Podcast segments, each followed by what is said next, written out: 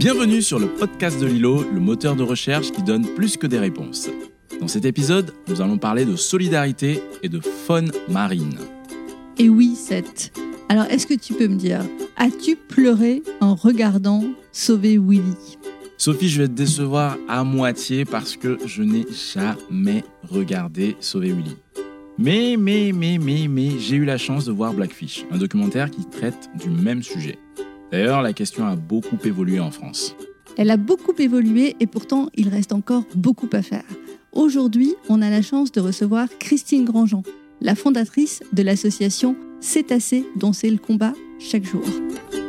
Bonjour Christine, on est ravis de t'accueillir sur le podcast de Lilo. Pour commencer, est-ce que tu peux nous décrire ton parcours dont j'ai cru comprendre qu'il avait été euh, riche, tumultueux, je sais pas, mais je le soupçonne peut-être. Eh bien, merci de m'accueillir déjà. Alors, euh, pour mon parcours, ben, depuis que je suis toute petite, je suis sensible à trois choses la souffrance, quelle qu'elle soit humaine ou animale, l'injustice, l'humiliation, le sentiment d'humiliation ce qui m'a poussé euh, tout au long de ma petite enfance à ramasser tous les animaux perdus, les chatons euh, avec le cordon, les oiseaux tombés du nid. À l'adolescence, à aller faire euh, m'occuper dans un bidonville de faire de l'alphabétisation, de l'aide aux devoirs, à faire signer des pétitions dans les cafés sur la vivisection, à faire les manifs anti-corrida, enfin tout ce qu'il y avait comme manif à faire, j'ai fait. Après, je me suis occupée pendant dix ans de d'écrire beaucoup de courriers pour Amnesty International, faire signer des pétitions. J'ai monté le groupe de Greenpeace à Dijon. On a obtenu qu'il n'y ait plus de bois exotique dans la mairie, le papier recyclé. J'ai lutté, je me suis enchaînée devant des trains euh, nucléaires parce que j'étais évidemment activiste à ce moment-là aussi pour Greenpeace. Et puis après, euh, bah, tout en continuant mon combat pour les animaux. Et j'ai découvert un beau jour, après euh, surtout Keiko, l'histoire de Sauver Willy, donc cet or qui avait joué. Quand j'ai vu ce film-là avec mes enfants, j'ai pas beaucoup réalisé. Après, j'ai commencé à suivre l'histoire de sa réhabilitation dans le milieu sauvage. Et là, je me suis rendu compte, j'ai commencé à fouiller que les, que les orques se suicidaient dans les bassins, qu'ils mouraient pendant les captures, que c'était des animaux euh, plus qu'exceptionnels, puisqu'ils sont peut-être encore plus intelligents que nous. Ben, ça, c'est pas forcément difficile, mais en tout cas, ils sont extrêmement solidaires, sociaux et intelligents. Et j'ai découvert avec effroi que on détenait en, France et dans le monde entier des delphinariums. Et j'avais jamais réfléchi à cette question, alors que j'étais contre les cirques avec animaux. Et en fait, je considère, quand je reviens à l'humiliation, dresser un dauphin, en faire un mendiant. Finalement, c'est un mendiant parce qu'il est là, parce qu'il a faim, il obéit parce qu'il a faim, parce qu'il est puni s'il n'obéit pas on en fait un mendiant, on lui vole sa vie, sa vie de dauphin, on, le réduit à un, objet de divertissement. Je trouve ça non seulement humiliant, mais injuste. Et ça, c'est viscéral. Je ne peux pas supporter. Donc, euh, ce jour-là, j'ai constaté que peu de gens en France parlaient de la captivité. On parlait du gavage des oies, de la corrida, de la vivisection, du combat de coq, enfin, la chasse, le déterrage de blaireaux, que sais-je encore.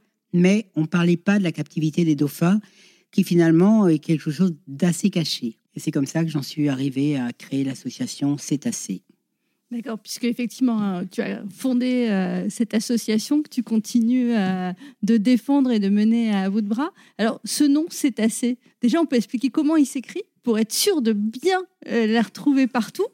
Donc, ça s'écrit C apostrophe EST, plus loin A2SEZ, et avec un point d'exclamation qui fait partie du nom de l'assaut au niveau de la préfecture.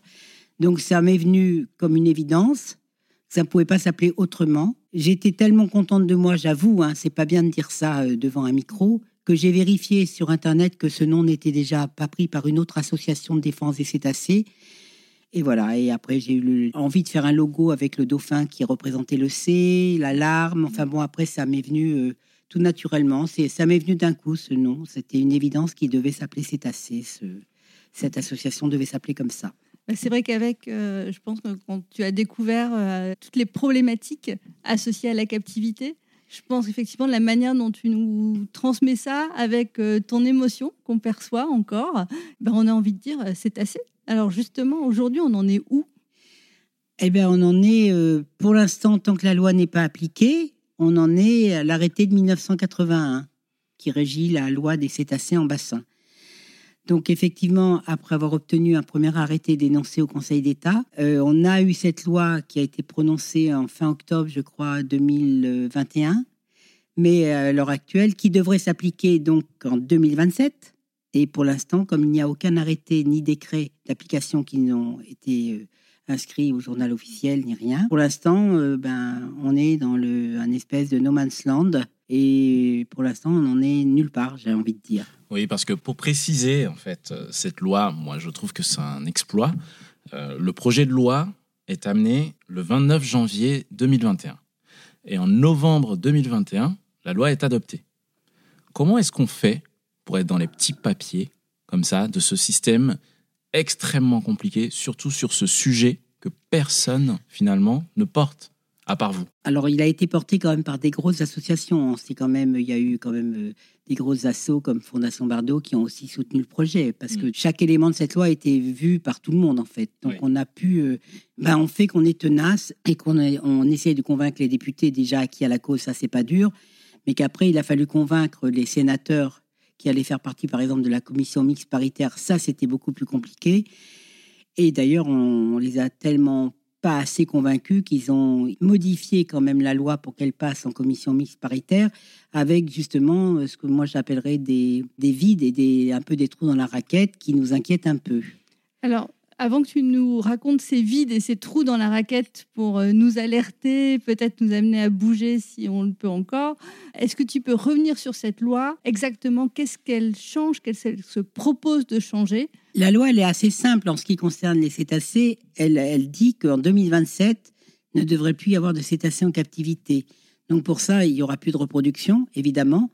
Mais justement, quand on parle des trous dans la raquette, c'est que le Sénat a introduit des clauses d'exception qui font que, en fonction de certaines recherches scientifiques approuvées par le ministère, les delphinariums pourront faire reproduire et conserver leurs dauphins. Donc évidemment, les deux parcs actuels qui restent sont pas très inquiets puisqu'ils prétendent déjà faire des recherches scientifiques qui sont censées défendre les animaux sauvages pour essayer de protéger les espèces sauvages. Et donc ça, c'est pour nous, c'est quelque chose de très important parce que n'importe quel ministère pourrait être un peu complaisant avec des études euh, qui n'apportent rien finalement au milieu sauvage, et donc ça pourrait faire perdurer la reproduction des cétacés. D'accord, parce que là, le, typiquement, hein, l'un des trous qui pourrait exister, qui t'inquiète, c'est qu'on pourrait prendre le prétexte de faire des études sur des animaux nés en captivité oui pour expliquer des animaux sauvages. Ça te semble cohérent cette ben, approche? euh, Non, d'autant que par exemple là, il y a une étude qui est sortie à Planète Sauvage. Ils font des études sur des, une espèce, les Tursiops, qui, qui est celle qu'on détient en captivité, les gros dauphins, là, les flippers, ceux qui ont le gros nez. ils, leur, euh, ils, étudient leur langage par rapport à des obstacles. Enfin, je sais pas, c'est une étude très alambiquée, mais qui n'apporte, à mon avis, pas grand-chose aux cétacés sauvages, puisque ceux qui se prennent dans les filets, c'est pas les Tursiops, c'est des dauphins de l'Atlantique qui vivent pas du tout dans les mêmes milieux, qui vivent beaucoup plus au large, en eau profonde, et qui n'ont pas l'habitude des obstacles comme les tursiops, qui eux sont des animaux beaucoup plus côtiers, qui ont l'habitude des, bah, des parcs à huit, des, des activités humaines. Donc en fait, cette étude qui tend à montrer qu'avec ça, ils vont protéger les espèces par rapport aux filets des pêcheurs, c'est un petit peu, enfin, on est en train de voir ça avec des scientifiques parce que ça nous semble quand même assez tiré par les cheveux. Un autre sujet justement, c'est aussi la question de ces animaux qui ne pourront plus être en captivité. On les relâche, on crée des sanctuaires. Quelles sont les, options Et est-ce qu'il y a des enjeux au niveau de, leur protection euh, sur ces sujets-là? Alors, les relâcher, c'est les vouer à la mort tout de suite. C'est hors de question. Que les parcs les gardent le temps qu'on ait des solutions alternatives beaucoup plus viables pour eux, c'est-à-dire dans un milieu marin, pourquoi pas? On n'est pas contre le fait que, on n'est pas pour qu'ils s'en débarrassent euh, comme le parc Astérix à toute vitesse dans n'importe quelle condition.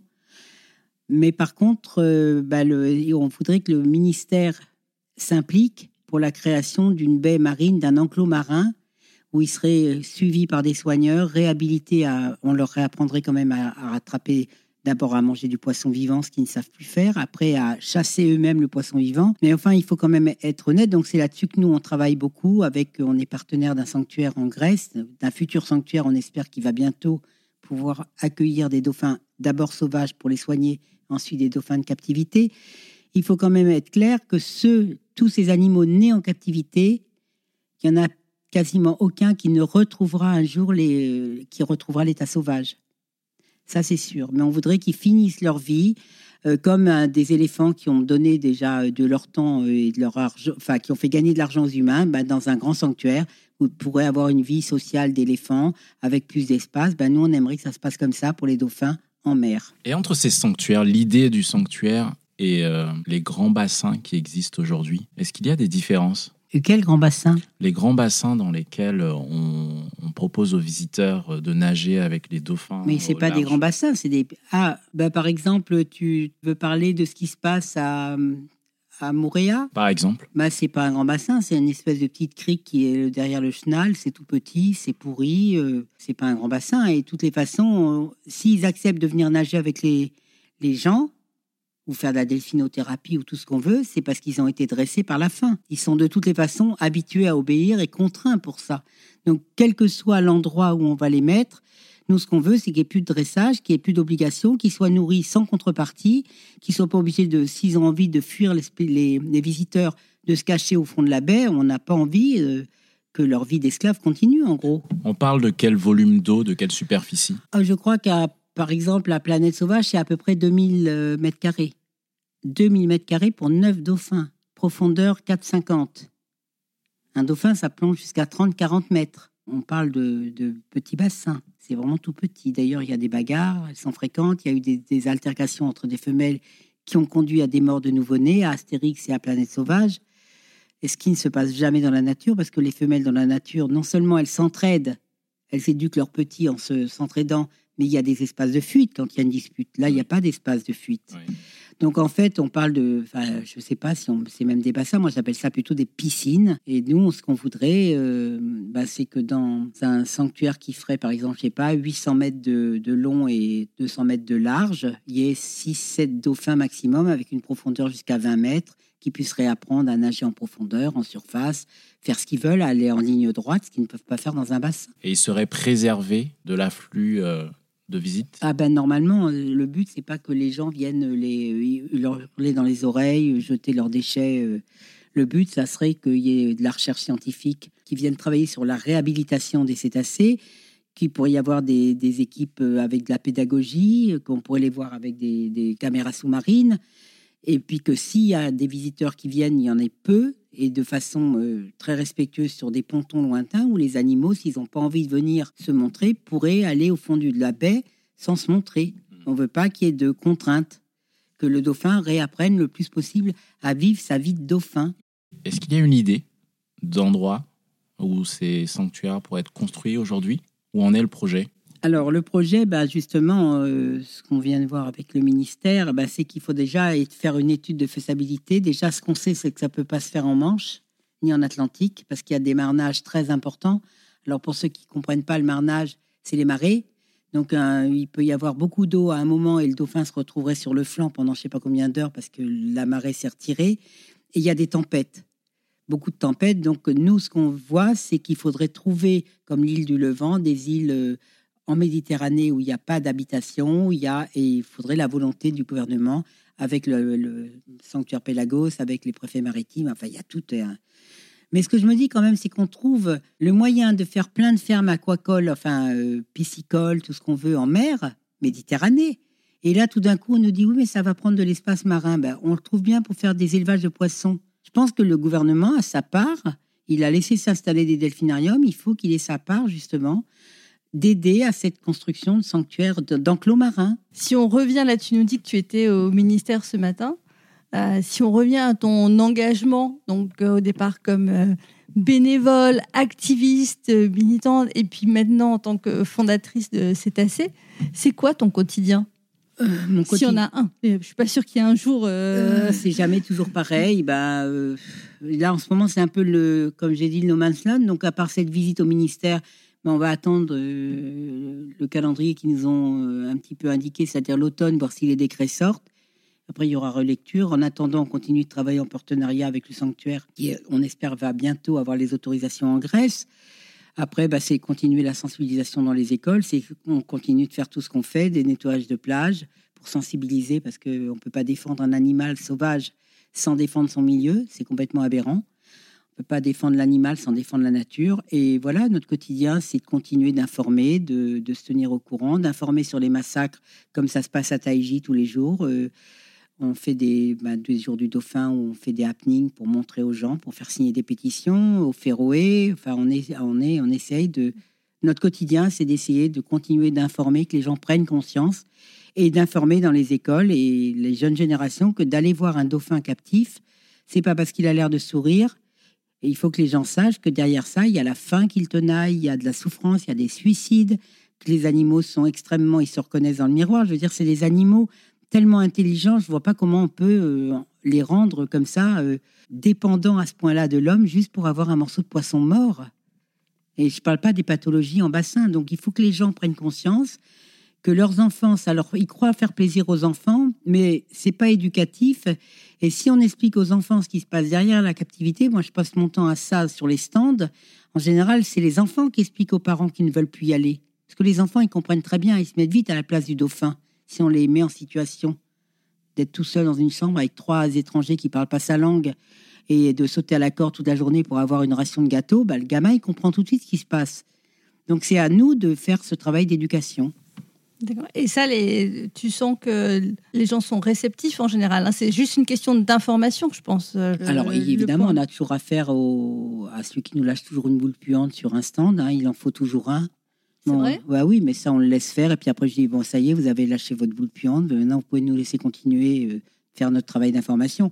On a toujours ce genre de, de personnage, mais ça, c'est pas grave. Mais ce que je constate, c'est que les enfants sont extrêmement sensibles. Quand on va dans les écoles, quand on va même, euh, on est allé en fac, passer Blackfish et faire tout un documentaire derrière, tout un débat, mais les jeunes sont passionnés, ils posent les questions, les bonnes questions, ils comprennent et ils découvrent. Donc c'est ça qui est important. Continuer ce travail. Donc clairement, tu penses et tu trouves que notre rapport à la faune s'améliore Je pense que, d'ailleurs, le sondage qu'on avait fait en 2018 avant d'aller voir Monsieur de Rugy montrait que 70% des Français étaient contre la captivité des cétacés à des fins de divertissement. Voilà. Et 80 et quelques étaient pour la création de sanctuaires marins pour les réhabiliter. Donc je pense qu'effectivement, l'opinion publique, c'est comme pour la chasse, elle est de plus en plus favorable aux animaux, mais les lobbies sont très puissants derrière. Et le lobby de la captivité est très fort en France. Et qu'est-ce qui te donne la force de continuer tous les matins? Je suis comme un pitbull. C'est-à-dire que quand je tiens quelque chose, euh, tant que j'ai pas, j'ai eu envie de baisser les bras, j'avoue plein de fois, parce que c'est compliqué le milieu associatif. C'est compliqué de, des fois d'être obligé de se défendre contre des choses qu'on trouve injustes. Mais je pense que tant qu'on n'aura pas obtenu, au moins en France, ça, après, on verra pour les autres pays, mais tant qu'on n'aura pas obtenu, j'arrive pas à lâcher, même si je suis des fois très fatiguée. Je sais pas, ce qui me donne la force, c'est peut-être les morts quand il y a des naissances, il y en a deux sur quatre qui meurent, parce que les dauphins continuent de se reproduire en attendant. Et pendant quatre ans, ils peuvent se reproduire encore. Donc, euh, je sais pas ce qui me donne la force. Peut-être l'équipe aussi. J'ai une équipe très resserrée, mais quand même de bénévoles extraordinaires qui, sans eux, ben, je, il y a longtemps que j'aurais arrêté. Tout ça, je sais pas. Je suis une acharnée, peut-être. Nous, on pense que l'acharnement, euh, quand il va avec l'engagement, c'est plutôt euh, des belles qualités. Hein. et puis, voilà, c'est ce qui fait bouger les lignes. C'est pas facile. Aujourd'hui, tu dis, en France, il y a beaucoup de lobbies. Est-ce qu'il y a des pays qui pourraient nous inspirer? Est-ce qu'il y a des pays sur lesquels tu vois les choses bouger, qui te donnent confiance et où tu te dis, bah voilà, clairement, c'est possible Ah ben oui, il y, a plein de pays qui ont déjà interdit la captivité des cétacés. Il y en a d'autres qui, qui, sont, qui ont interdit la reproduction. Il y a quand même des, pays qui avancent plus vite que nous là-dessus. Nous, ça fait quand même depuis 2015 qu'on est sur le sujet là et on est toujours pour l'instant au même point. Il faut quand même le dire. Je sais qu'il ne faut pas décourager les gens. Cette loi, elle est passée, c'est une grande chose, mais maintenant, il faut l'appliquer en protégeant justement euh, de ces failles scientifiques. Mais je ne veux pas dire que c'est négatif, attention, mais c'est pas encore tout à fait gagné le combat. Il faut qu'on continue de se mobiliser pour que les décrets soient très protecteurs par rapport aux cétacés, qu'on puisse pas les reproduire sous couvert d'une recherche pseudo-scientifique. Quelle est la loi que tu aimerais faire voter? Et tu peux aller dans le détail. Hein. Euh, éviter tous les trous dans les raquettes que tu souhaites. la loi par rapport aux cétacés Celle que tu, ce que tu veux. D'ailleurs, tu peux même changer de sujet si tu le souhaites. Non, j'aimerais qu'il y ait des lois, des vraies lois protectrices des animaux qui fait que quand on enfreint ces lois, on ait des vraies peines. Parce que c'est bien d'avoir un rappel à l'ordre ou à la loi. Je trouve que quand on, maltraite un animal qui n'a aucun moyen, qui n'a que sa vie, lui, un animal, ça n'a que sa vie, ça n'a rien d'autre. Je trouve que quand on maltraite un animal, qu'on le réduit en esclavage, qu'on lui vole sa vie, ou qu'on le maltraite en le faisant souffrir, qu'on le, brutalise ou qu'on le torture, mais ça mérite, euh, ça mérite de l'enfermement, ça mérite une vraie peine. Et là, je suis peut-être, je vais peut-être paraître très dur, mais je trouve qu'il n'y a pas assez de, il y a beaucoup trop de complaisance envers la souffrance qu'on inflige euh, aux plus faibles. Je dirais aussi pour les enfants, pour les faibles, mais en tout cas, les animaux, ils n'ont que leur vie et ils n'ont rien pour se défendre. Très bien. Alors, deuxième question. Tu as l'occasion de parler à, à un grand patron, celui que tu euh, souhaites. Tu peux le choisir. Et euh, qu'est-ce que tu aimerais lui dire et de quoi voudrais-tu le convaincre? Alors, grand patron, si tu préfères homme ou femme politique, euh, c'est possible aussi. Ben, J'aimerais le convaincre de l'urgence d'agir. Alors, mais qui tu choisis? Ah ben, c'est compliqué parce que je n'ai pas confiance en grand monde. Donc, la question est un peu la question piège pour moi. Qu'est-ce que tu lui dirais pour le convaincre ou, euh, euh, Il ne s'agit pas forcément. ou de si tu veux lui dire les quatre vérités, euh, tu Bah, dire je lui dirais, vous êtes, vous, êtes dans même, vous êtes sur le même bateau, pourquoi est-ce que vous, vous méprisez comme ça euh, l'environnement et tout ce qui vous entoure? Vous êtes sur le même bateau, vous n'êtes pas immortel et vous êtes concerné par tous, par tous les problèmes, donc pourquoi vous agissez comme ça? Je poserai la question. Peut-être. Alors, quel geste ou habitude encourages-tu nos auditeurs à prendre ou à arrêter de faire? Là, tu as toute la communauté Lilo et plus qui t'écoute. Ah Qu'est-ce que tu voudrais que ben voilà, Ben- dire voilà, il y a une chose. euh, J'écoute ce podcast. J'ai euh, une chose facile. Enfin, ou Eh bien, difficile. essayez à chaque fois qu'on va avoir un, un geste qui peut avoir un impact sur, euh, sur la souffrance ou sur l'environnement, de se poser la question est-ce que j'ai besoin de faire ce geste?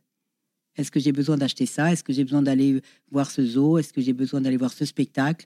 Se poser la question de notre façon d'être par rapport au, au monde, par rapport aux autres, par Mm. rapport. je- ouais, s'interroger sur nos gestes quotidiens qu'on a l'habitude de faire. Est-ce qu'il est nécessaire? Et nos achats compulsifs, des fois. Je pense que c'est, ça serait bien de s'interroger un peu Ouais. quand on agit. C'est beaucoup la publicité, en fait, qui nous pousse à faire des achats impulsifs. Pas moi, en tout cas. Je regarde ni la télé ni rien, ça me gave. Mhm. Donc, euh, je pense que ça peut être aussi le modèle du voisin, ça peut être euh, l'influence des gens. Les gens sont des fois influençables. Pas forcément que la publicité. Hein. Mhm. Et puis, c'est vrai que quand vous allez dans un magasin, moi j'évite les grandes surfaces parce que ça me donne vite mal à la tête, mais tout est fait pour qu'on passe dans tous les rayons pour consommer. Donc, Mm. c'est vrai que c'est dur.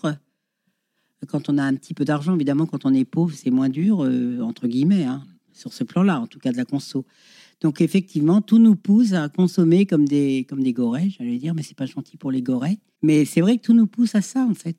Ben, il faut réfléchir à chaque fois que j'achète une boîte pour ranger mes trucs, ben, c'est du plastique. Comment elle va finir? Eh ben, des- Finalement, elle va partir en morceaux, ça va finir dans la mer ou dans un incinérateur et dé- dégager des dioxines et des, des choses pourries.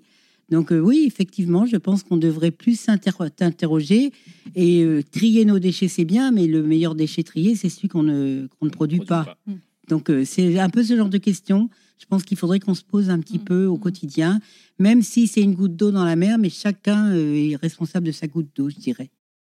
Quatrième question, quel est le moment de ta vie où tu as le plus appris ou ta plus belle leçon? Euh, je pense que c'est quand j'ai lu les livres sur la vie de l'abbé Pierre que j'ai le plus appris. J'ai lu beaucoup de vies de saints quand j'étais adolescente. Je me faisais des retraites en montagne euh, et je pense que j'ai appris beaucoup. Alors, dernière question. Bon, elle retombe sur moi. Sophie, tu te sors, tu t'en sors toujours très bien. Alors, qu'est-ce qui te fait penser qu'on va s'en sortir? J'ai pas dit que j'ai pensé qu'on allait s'en sortir. Ah. Je continue de me battre, mais je suis pas sûre à 100% qu'on va s'en sortir. Je veux espérer qu'on va s'en sortir, mais je pense qu'on on n'agit pas assez vite dans le bon sens pour être sûr qu'on va s'en sortir. Mais je pense qu'il faut continuer d'y croire. Sinon, on fait plus rien. Sinon, on reste au lit, on regarde des séries, on fait plus rien. Voilà. Mais je suis pas sûre qu'on va s'en sortir. euh, ça serait malhonnête de dire oui, on va s'en sortir. Je n'ai pas de certitude. Mais j'espère. J'espère, au fond de toi. Nous, on espère aussi. hein.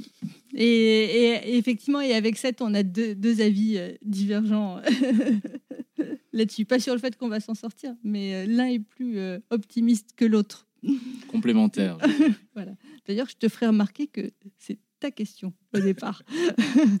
bon, bah, Christine, merci beaucoup pour. euh, Ben, merci à vous de m'avoir donné l'occasion de, de m'exprimer. ben, pour ce, ce- ce partage, euh, ces émotions, euh, ces, ces combats, ces, ces informations, ce, moment ensemble.